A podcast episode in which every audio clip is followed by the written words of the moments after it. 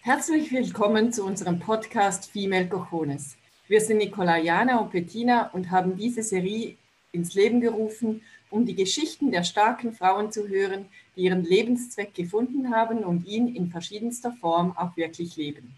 Wenn dich dieses Thema anspricht, findest du weitere Informationen rund um das Thema Lebenszweck und alle Podcasts auf femalecojones.com.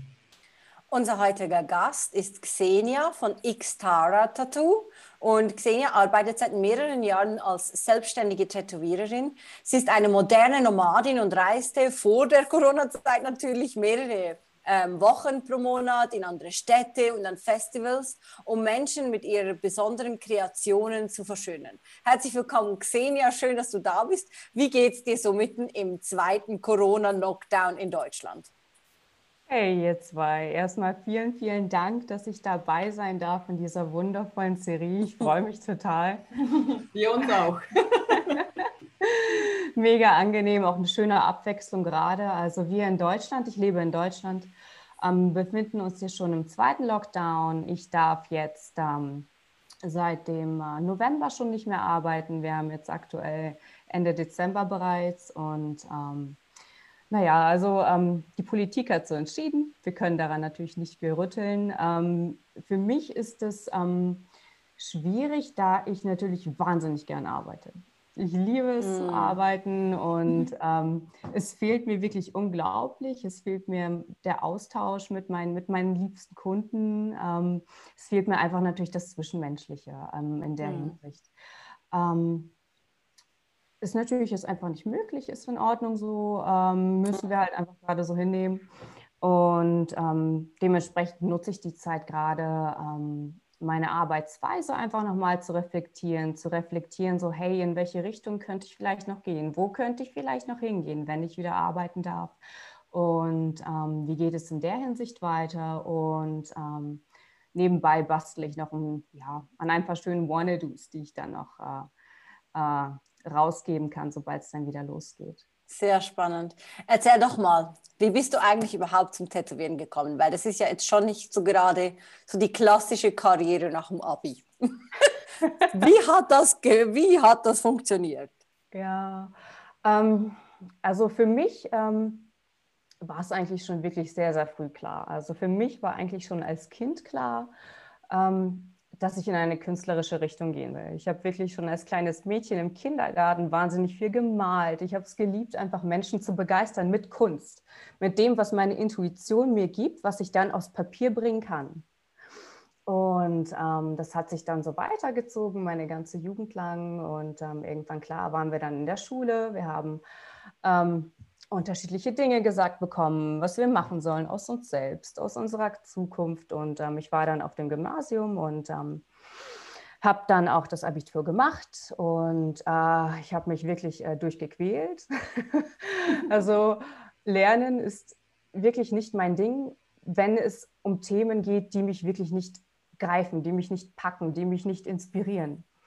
Und ähm, ich war dann ähm, mitten in dieser Quälerei schon dabei, mich so ein bisschen mit dieser Tattoo-Szene auseinanderzusetzen. Ich, das hat mich schon immer total inspiriert und ähm, es hat so ein bisschen ähm, ja, was Rebellisches für mich schon immer gehabt. Ähm, und auch ähm, eine Art, ähm, sich auszudrücken. Und das alles gepaart natürlich dann mit Kunst und ähm, einfach den Menschen was zu geben. Ne? Ich wollte immer gerne mit Kunst und mit Menschen arbeiten und das war einfach für mich wie die perfekte Kombination. Und dann habe ich mich halt ja durch dieses Abitur gequält, bin mal durchgefallen und so weiter, aber das ist ja auch nicht so wichtig. Und ähm, dann äh, habe ich danach erstmal echt ein bisschen einfach nur gejobbt und gearbeitet, weil ich war mir immer noch nicht, immer noch nicht sicher, es ist halt einfach in Deutschland so. Und ich glaube auch ähm, in vielen Teilen Europas, dass Tätowierer halt kein staatlich anerkannter Ausbildungsberuf ist. Und ähm, Deswegen habe ich dann wirklich erstmal nur geguckt, oh, gehe ich vielleicht doch studieren. Aber mir war eigentlich innerlich immer klar, dass wenn ich studieren gehe, dass das eigentlich nur etwas ist, um ähm, anderen einen Gefallen zu tun und nicht mir selbst. Weil mich selbst hat es schon immer dahin gezogen. Und dann ähm, irgendwann war ich aber auch schon äh, Kundin in einem Tattoo-Studio. Da war ich dann immer mal wieder und habe mir meine ersten Bildchen ähm, stechen lassen und so weiter. Und oh, ähm, habe dann halt irgendwann mitgekriegt, dass ähm, da eine Stelle frei geworden ist. Ich habe mich beworben mit meinen Zeichnungen und so weiter. Bin von heute auf morgen aus meinem alten Job rausgegangen. Die haben mich dann noch tatsächlich genommen.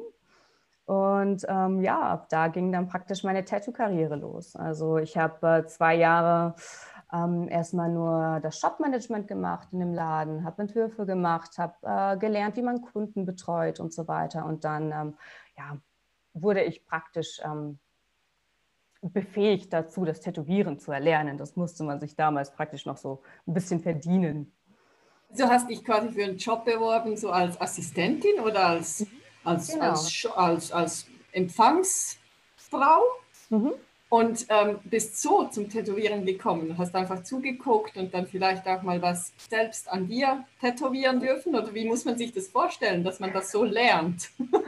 Also ähm, das war tatsächlich so, dass die Stellenausschreibung nur war für das Shop-Management. Ne? Ich habe aber schon von Anfang an gesagt, hey, ich will aber auch total gerne tätowieren. Und dann, wie es halt war, so, ja, ja, schauen wir mal und so weiter. Und dann ähm, habe ich da natürlich immer mehr über die Schulter geschaut. Ich habe darüber gelernt, ähm, was für Stile es gibt, was für Techniken es gibt, was, mh, wie die Beschaffenheit der Haut sein muss. Und dann irgendwann, als ich das okay bekommen habe, dass ich das lernen darf, ähm, das ist Gott sei Dank nicht mehr so äh, äh, brutal, wie man sich das vielleicht vorstellt. Viele fragen mich dauernd, ob man äh, da anfängt, auf einer Schweinehaut zu tätowieren oder so. Also das ist, das ist Gott sei Dank überhaupt nicht so mehr. Ähm, es gibt da wirklich wundervolle Kunsthäute, auf denen man üben kann. Und auf diesen ähm, Kunsthäuten habe ich dann praktisch angefangen zu lernen und dann ähm, nach und nach ähm, kamen dann die ähm, ersten ähm, Motive auf äh, Menschen dazu. Ähm, das waren dann am Anfang überwiegend einfach nur so ja Kumpels und so, ne, die das halt auch wussten und die damit auch einverstanden waren. Und ähm, ja, so hat sich das dann weiterentwickelt. Dann irgendwann natürlich die ersten Kunden und dann immer mehr, immer mehr, sobald ich besser wurde, sobald ich technisch mehr konnte. Und ähm, es war schon im Prinzip wie eine ähm, Ausbildung halt nur ohne den Teil, dass man halt in die Schule geht. Also es hat schon so ungefähr zwei bis drei Jahre gedauert, bis ich wirklich die ganzen Skills drauf hatte, um an tatsächliche Kunden rangehen zu dürfen und zu können auch. Bis ich auch das Selbstvertrauen hatte, das machen zu können. Und das ist ja, das ist ja irgendwie, also du sagst selbst, es gibt ja keine Tätowierausbildung. Ich glaube, es gibt noch viele Berufe, die nicht wirklich so eine Ausbildung haben, die man einfach mehr so vom ähm, Learning by Doing irgendwie lernen muss oder darf. Ähm, wie, haben deine, wie hat dein Umfeld reagiert auf diesen doch etwas anderen Berufswunsch? Also ich wurde überwiegend wurde ich eigentlich belächelt. Das ist auch, das ist auch teilweise immer noch so, ähm, wenn ich äh, Menschen begegne, die vielleicht ähm, einfach ähm, ein bisschen mehr konservativ sind. Ähm, weil das für die halt kein, äh, kein richtiger, ordentlicher Beruf halt ist, ne? wie so die äh, konservative Generation das so gerne sagt. Und, ähm, ordentlicher Beruf. Halt kein ordentlicher Beruf. Ne? Man muss ja was Vernünftiges lernen, muss man doch machen. Ne? Sonst, äh, sonst ist man doch äh, nichts wert, kurz gesagt, in der Gesellschaft, für die Gesellschaft. Ja? Und ähm, ja, es war schon, es war schon erstmal schwierig, ähm, vor allem am Anfang, als ich mir auch wirklich innerlich noch unsicher war, weil es ist eine riesige Verantwortung, da auf eine Haut äh, äh draufzugehen von jemandem. Das bleibt für den Rest seines Lebens. Aber ähm, ich habe einfach so dieses tiefe, innere, äh, intuitive Gefühl dafür gehabt, dass das einfach richtig ist, dass es richtig ist. Und dass dass ich da einfach weitergehen muss und soll und dass sich das lohnt und dass es absolut richtig ist. Ne? Also so ein tiefes, intuitiv richtiges Gefühl ähm, habe ich, glaube ich, noch nie wirklich so, äh, so gehabt wie, wie bei dieser einen Sache. Und ähm, ich habe weitergemacht und ähm, irgendwann war es dann in Ordnung. Ne? Also wenn ich jetzt meine Mutter als Beispiel nehme, die hat sich am Anfang so viele Sorgen gemacht und auch Kind, du musst doch hier was machen und du musst doch was Ordentliches machen. Und dann hat sie mich irgendwann besucht im Tattoo-Studio und dann habe ich ja ein Tattoo gestochen. Sie hatte vorher kein einziges. Und jetzt hat sie mittlerweile fast den ganzen Arm voll tätowiert von mir und findet das richtig cool, dass ich das mache, wie ich das mache. Ist mega schön. Es ist extrem früh. Also ich finde, ich, ich, ich bewundere das ja so an dir. Wir kennen uns ja schon ein bisschen länger mhm. und ich, mhm. das ist für mich so bewundernswert, weil äh, wir haben jetzt doch schon das eine oder andere Interview geführt und äh, den Lebenszweck da mitten reinzustehen mit 20, kurz nach dem Abi, das ist schon, also da ziehe ich meinen Hut vor dir. Speziell, weil da, du bist ja da als, als Mensch, als, als junge Person, bist du ja da noch total in der Findungsphase. Mhm. Wer bist du? Wer willst du sein? Ähm, also auch jetzt vom therapeutischen Kontext her, was äh, ist da noch viel da, das sehr ungesetzt ist, ja. Und, und trotzdem da so klar zu sein im Lebenszweck, das finde ich mega bewundernswert. Wie hat sich das so, das so frühe Wissen, was du willst in dem Beruf? Gab es andere Bereiche in deinem Leben, wo du, wo du überhaupt nicht wusstest, was du wolltest? Weil, oder bei den meisten ist es so, dass sie, dass sie überhaupt keine Ahnung haben, was ihr Lebenszweck ist, aber dass sie sonst eine klare Ausrichtung haben, was sie wollen. Hm. Und war das bei dir wie umgekehrt? Das ist mega interessant. Ähm, es war auch tatsächlich so. Es war genau umgekehrt. Mhm. Ich wusste beruflich genau, was ich machen will. Also was da meine, wie meine ähm, Berufung, sage ich jetzt mal, ist in Anführungszeichen. Aber ich glaube, dass der, die alleinige Berufung, also das, was ich beruflich mache, natürlich nicht dein ganzer Lebenszweck ist. Ich glaube, dass der Lebenszweck, Lebenszweck viel höher ist als nur dein Beruf. Ähm, und dementsprechend hat es natürlich bei mir an anderen Stellen gehapert. Ne? Also genau das, was du vorhin gesagt hast. Mhm. was, was, was bin ich für ein Mensch? Mit was für Menschen will ich mich umgeben? Ähm, wer, wer zum Geier bin ich? Ne? Und das hat mich irgendwann, nachdem ich ähm, schon eine Weile tätowiert habe, wirklich in eine ganz, ganz tiefe Krise auch geführt, diese ganzen Fragen, mit denen ich mich nie beschäftigt hatte. Ne? Weil ähm, ich war mega happy, dass ich das machen durfte und tätowieren konnte und da meinen Weg gegangen bin, aber ich habe innerlich in einem anderen Bereich ein komplettes Chaos gehabt in mir. Und ähm, das ist jetzt, ähm, das ist natürlich etwas, was, ähm, was mich äh, zu einem bestimmten Zeitpunkt wirklich so sehr eingeholt hat, dass ich auch wirklich krank geworden bin. Ne? Und ähm, weil ich da einfach lange nicht hingeschaut habe. Und ähm, ich denke, ja, das ist, wie du sagst, dass es bei mir einfach genau andersrum war, dass ich zuerst meinen Lebenszweck entdeckt habe und dann nach und nach alles andere kam und, und auch immer noch kommt, garantiert. Mhm. Magst du, magst du erzählen, wie sich das, diese Schwierigkeiten geäußert haben in, in deinem Leben für unsere Zuhörer? Weil ich glaube, es ist weißt du, von außen betrachtet sieht ein Leben oftmals mega einfach aus und du bist ja noch zu allem unwahrscheinlich hübsch und, und dann, dann könnten die Leute immer so auf die Idee kommen, ja, die hat es jetzt einfach. Mhm. Magst du mal so ein bisschen erzählen von der mhm. Geschichte, wie das so war? So. Mhm. Mhm. Ähm, ja, das hat eigentlich auch, das hat schon auch was mit meinem, äh, mit meiner Transformation in meiner Arbeit auch schon zu tun, weil ähm, meine Arbeitsweise hat sich in der Zwischenzeit auch stark geändert. Ähm, und das hat schon auch mit dieser Geschichte zu tun. Also ähm, es ist einfach so, dass ich irgendwann einfach in eine ähm, Depression gefallen bin ähm, und aus dieser Depression angefangen habe zu trinken. Also ich war wirklich stark alkoholkrank und war wirklich in diesem Teufelskreis gefangen aus ähm, wirklich starker Alkoholkrankheit und ähm, Sucht und Depression. Ne? Und äh, so wie es halt ist, ähm, du bist depressiv, um dich schnell besser zu fühlen, trinkst du halt und dann äh, fühlst du dich schlecht, dass du getrunken hast und äh, dann trinkst du immer mehr und so weiter und so weiter. Ne? Und das war dann letztendlich wirklich äh, so schlimm, dass ich einfach über mehrere Monate in die Klinik musste. Also ich konnte nicht mehr. Ich war wirklich am Ende meiner Kräfte. Meine, meine Angehörigen wussten nicht mehr, was sie mit mir machen sollen. Ich wollte eigentlich nur noch äh, äh diese negativen Gedanken weghaben und ich lag tagelang echt nur im Bett und habe eigentlich nur getrunken und geschlafen. Hab, äh, konnte auch nicht arbeiten dementsprechend zu dem Zeitpunkt und ich hatte wirklich eine ganz, ganz tiefe ähm, Sinnkrise einfach, weil ich, weil ich einfach nicht wusste, warum es mir auch so schlecht geht. Ja, also ich konnte, mir war klar, okay, ich habe eine Depression, mir geht scheiße, aber ich wusste nicht genau, ähm, was, die, was, die, was die Hintergründe sind davon. Und dann war ich in dieser Klinik und ähm, dann äh, ging es natürlich erstmal darum zu schauen, okay, was sind diese Hintergründe?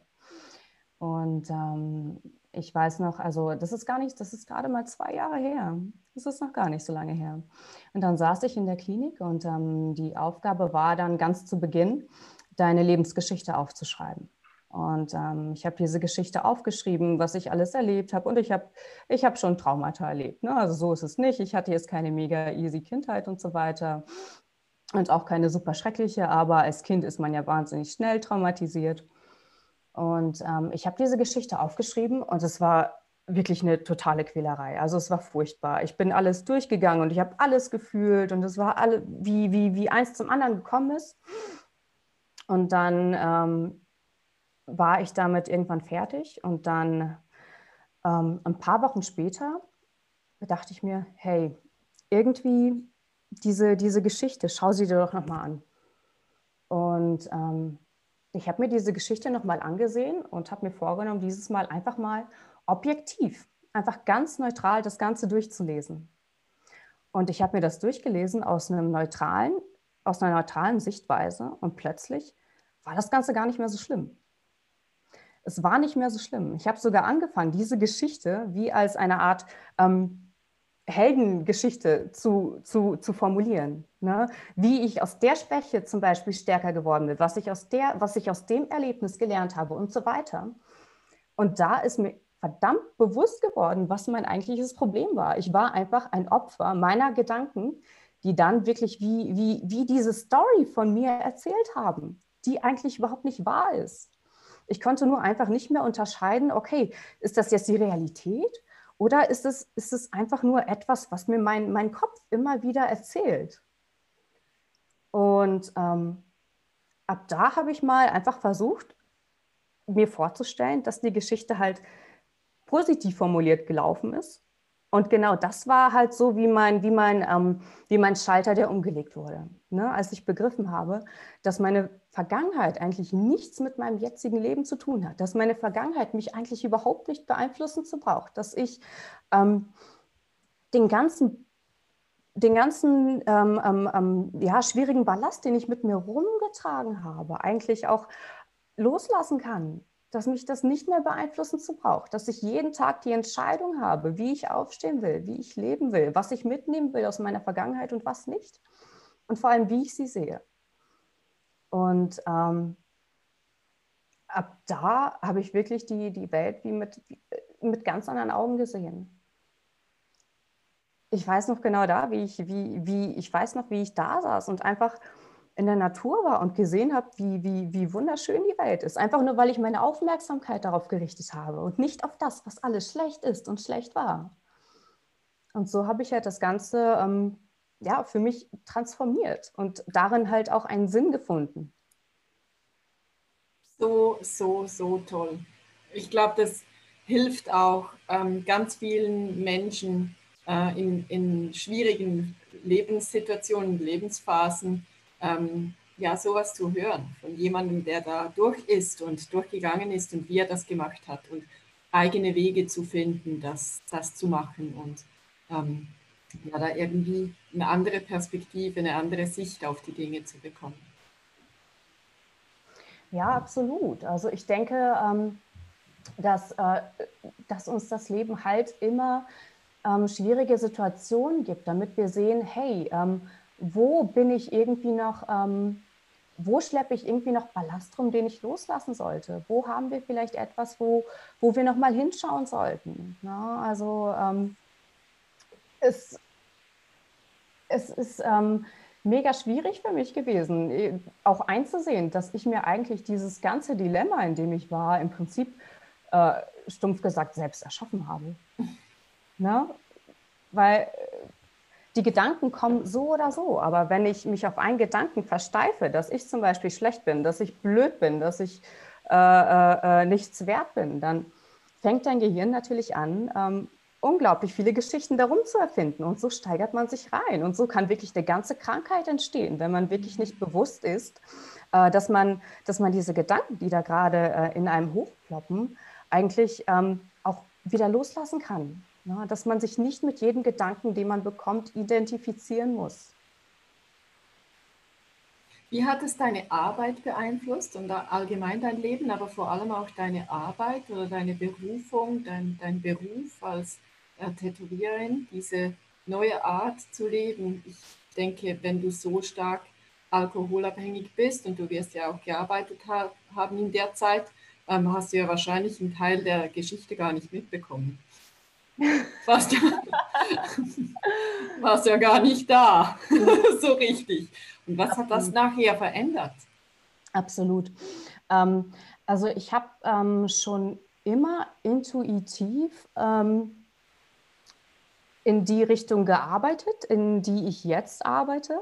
Also ich war mir schon immer bewusst, dass die Verbindung mit dem, mit dem Menschen, der mir gerade seine Haut anvertraut, ähm, dass ähm, das eine ganz besondere Verbindung ist und dass es wahnsinnig intim ist. Also und ähm, irgendwie ähm, habe ich aber nie die Bestätigung bekommen, dass das so richtig ist. Also Tätowierer sind meistens sehr, mm, also die Tattoo-Szene ist meistens halt sehr cool und hart und tough und so weiter. Und ich war da so in der Hinsicht ähm, mit meiner Ansicht sehr alleine, sage ich mal.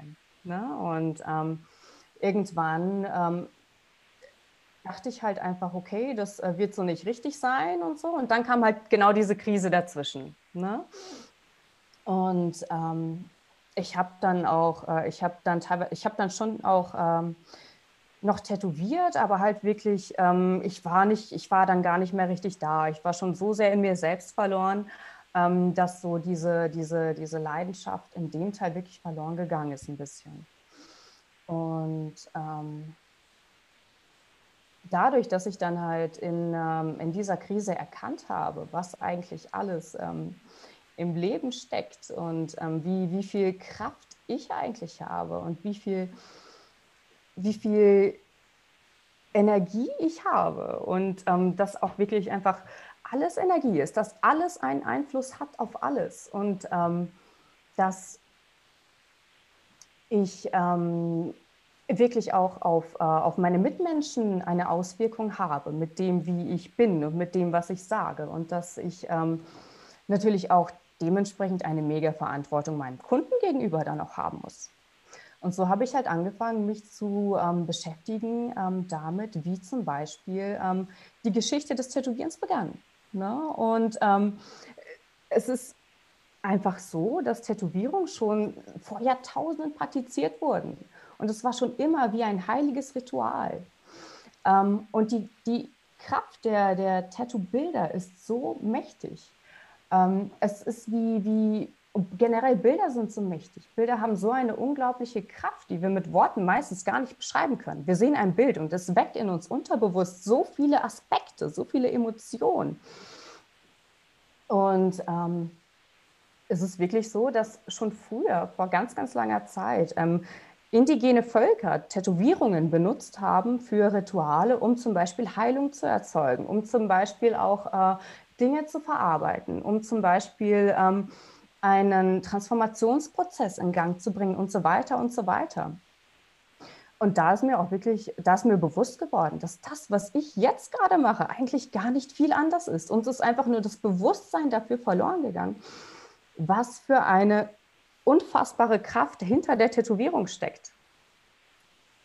Ja, wahrscheinlich nicht nur das Bewusstsein hinter der Tätowierung, sondern vor allem ist wahrscheinlich das Rituelle nicht gegeben.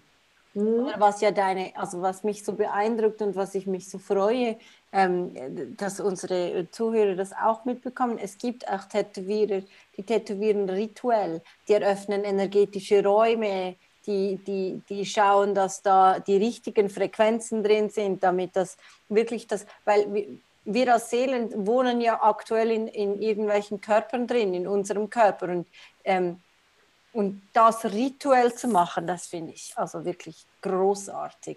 Und ich freue mich so, dass du das machst. Ich finde es so toll. Hm. Also ähm, das mit dem Ritual, das ist wirklich ein ähm, für mich auch neuer Aspekt, ähm, den ich halt jetzt einfach mit einbeziehe. Weil wie du, wie du schon sagst, ne, wir haben ja nicht nur einen, diesen Körper, dieses unfassbare Fahrzeug, ja, womit wir durchs Leben gehen können, sondern wir haben auch einfach eine Seele. Und es ist so, dass jede Tätowierung, die ich auf deinen physischen Körper platziere, auch Auswirkungen auf deine Seele hat. Ne? Jedes Motiv hat eine bestimmte Energie und die kann ich benutzen. Ich kann eine Intention setzen in dieses Motiv und das auf deinen Körper setzen und das hat dann wirklich auch Auswirkungen auf deine Seele. Ne? Aber natürlich auch nur, wenn du das möchtest. Und das Ganze dann ähm, rituell aufzubauen, das ist für mich wirklich auch ein, ähm, ein, absolutes Highlight und das macht das Ganze einfach nur noch heiliger. Ne? Und ich mache es, ähm, ich es gerne so, dass ich natürlich gerne ein Vorgespräch führe, ähm, je nachdem, wie ähm, sich äh, der, der, ich sage immer total ungern Kunde, ich mag das Wort nicht, ich sage immer gerne der, der Träger meiner Kunst. je nachdem, je nachdem, äh, wie seine Vorstellung halt ist. Es gibt ein Vorgespräch und ähm, dann ähm, zum Termin ähm, eröffne ich wirklich, eröffne ich einen Raum, einen geschützten Raum. Das ist mir das Wichtigste, dass vor allem ähm, die Person, die bei mir ist, ähm, sich geborgen fühlt bei mir. Ja, das Gefühl, dass derjenige bei mir sicher ist.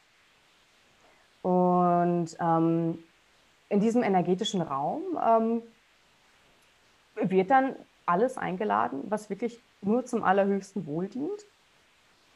Und ähm, an dem Tattoo-Ritual, ähm, wenn es dann wirklich losgeht, ähm, ist es dann, fühlt es sich für mich an, als würde einfach wie ja, eine, eine höhere Kraft wie, wie durch mich hindurchfließen.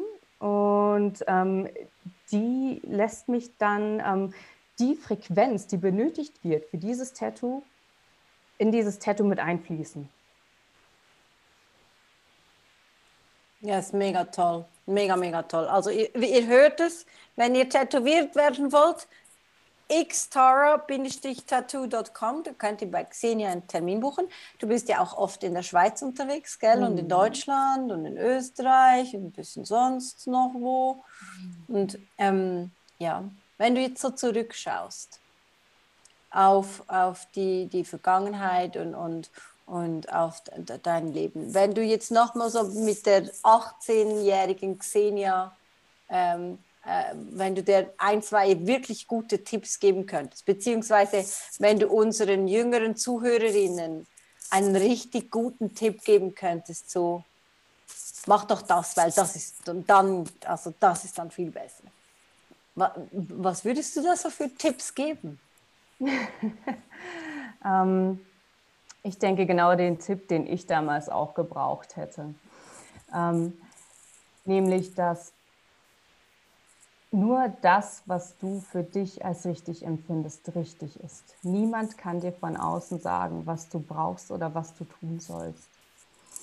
Nur du kannst das wissen. Und alles ist in Ordnung. Und auch wenn du es nicht weißt, ist es auch in Ordnung.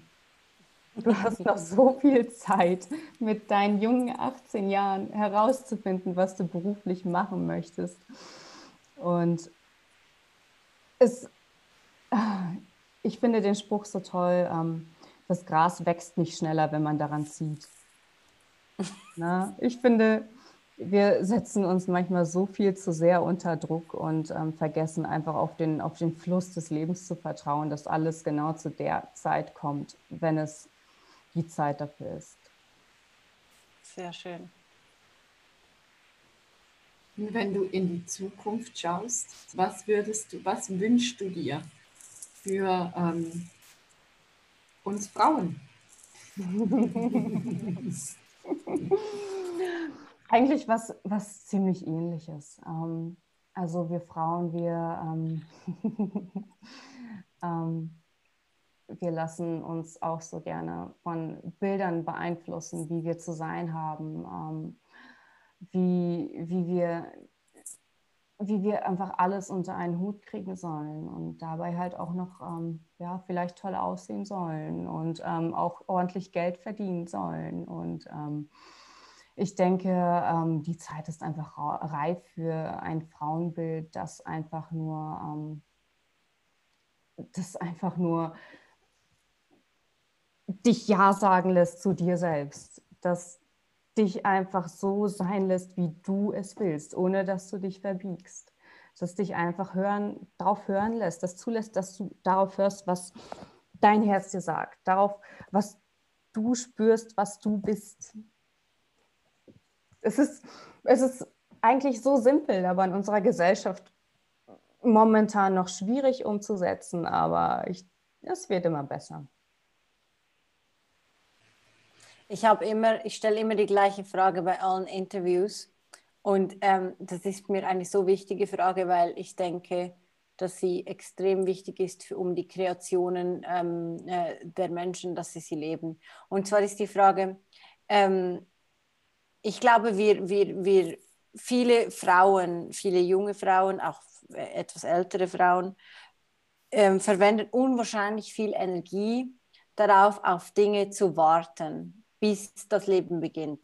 Sie warten, bis der richtige Mann da ist. Sie warten, bis äh, der richtige Zeitpunkt gekommen ist, um sich selbstständig zu machen. Sie warten, bis die Kinder groß sind oder bis die Kinder kommen. Sie warten, bis sie das Geld haben. Sie, das ist die, der ganze Kreationsprozess ähm, wird, also A wird suggeriert, dass man nur krea Kinder kreieren kann auf dieser Welt. Das ist so das eine Thema. Und das andere Thema ist aber, der ganze Kreationsprozess wird immer so, ähm, ja, nein, warte noch kurz, weil das ist noch nicht ganz ideal, das ist noch nicht ganz richtig. Ist das bei dir auch je, vielleicht nicht jetzt, weil, weil ich meine, deine Kreationen in, in, in, in den, mit den Bildern und mit all dem, das lebst du ja schon, aber gibt es auch Teile noch jetzt, heute in deinem Leben, wo du auf Dinge wartest, anstatt zu tun? Hm.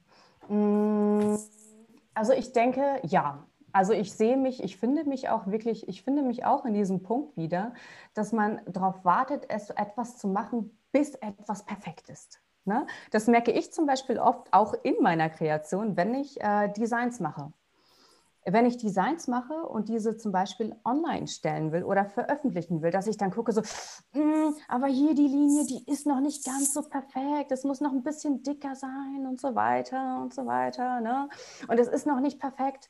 Und ähm, auf einmal verstreicht einfach eine Menge, Menge Zeit. Ja? Und das mhm. ist, denke ich, wichtig zu wissen, dass einfach unsere äh, Ansicht von Perfektion manchmal unfassbar übertrieben ist. Und dass ähm, es wichtig ist, einfach rauszugehen, auch wenn wir denken, dass etwas noch nicht perfekt ist. Das ist wichtig, einfach mal, einfach mal anzufangen. Ja, ne, auch wenn etwas noch nicht perfekt ist, man kann es wie im Entwicklungsprozess immer noch verbessern. Einfach machen. Loslegen, loslegen, absolut, absolut. Und alles, was dir gehört, das kommt dann im Laufe der Entwicklung zu dir. So toll, so, so toll. Ich meine, Xenia, bist du, bist du schon 30? Ich bin 30 geworden das Jahr. Ja. Oh! haben wir ihren Geburtstag verpasst? Wir haben ihn total verpasst. Wir haben ihn total verpasst. Xenia! Wir sind so schlecht, wir haben deinen Geburtstag verpasst. Xenia ist ähm, gerade mal 30 und hat schon so viel Weisheit und spricht so viel Mut aus. Und ich finde das so grandios. Und ich glaube, du gehst mit deinen, mit der Art, wie du, wie du tätowierst. Du hast da ein Feld ähm, äh, dir ausgesucht, äh, das, das eigentlich sehr besetzt ist.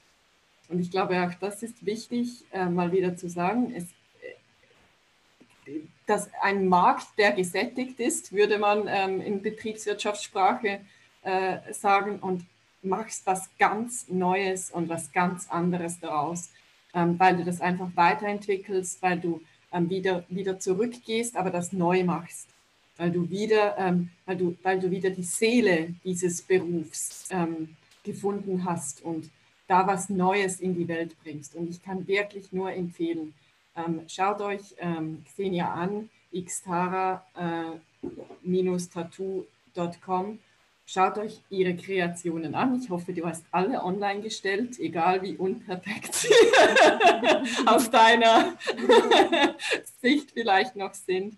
Ähm, ich würde mich so freuen und ich hoffe, du kommst bald wieder in die Schweiz und wir sehen uns äh, wieder live.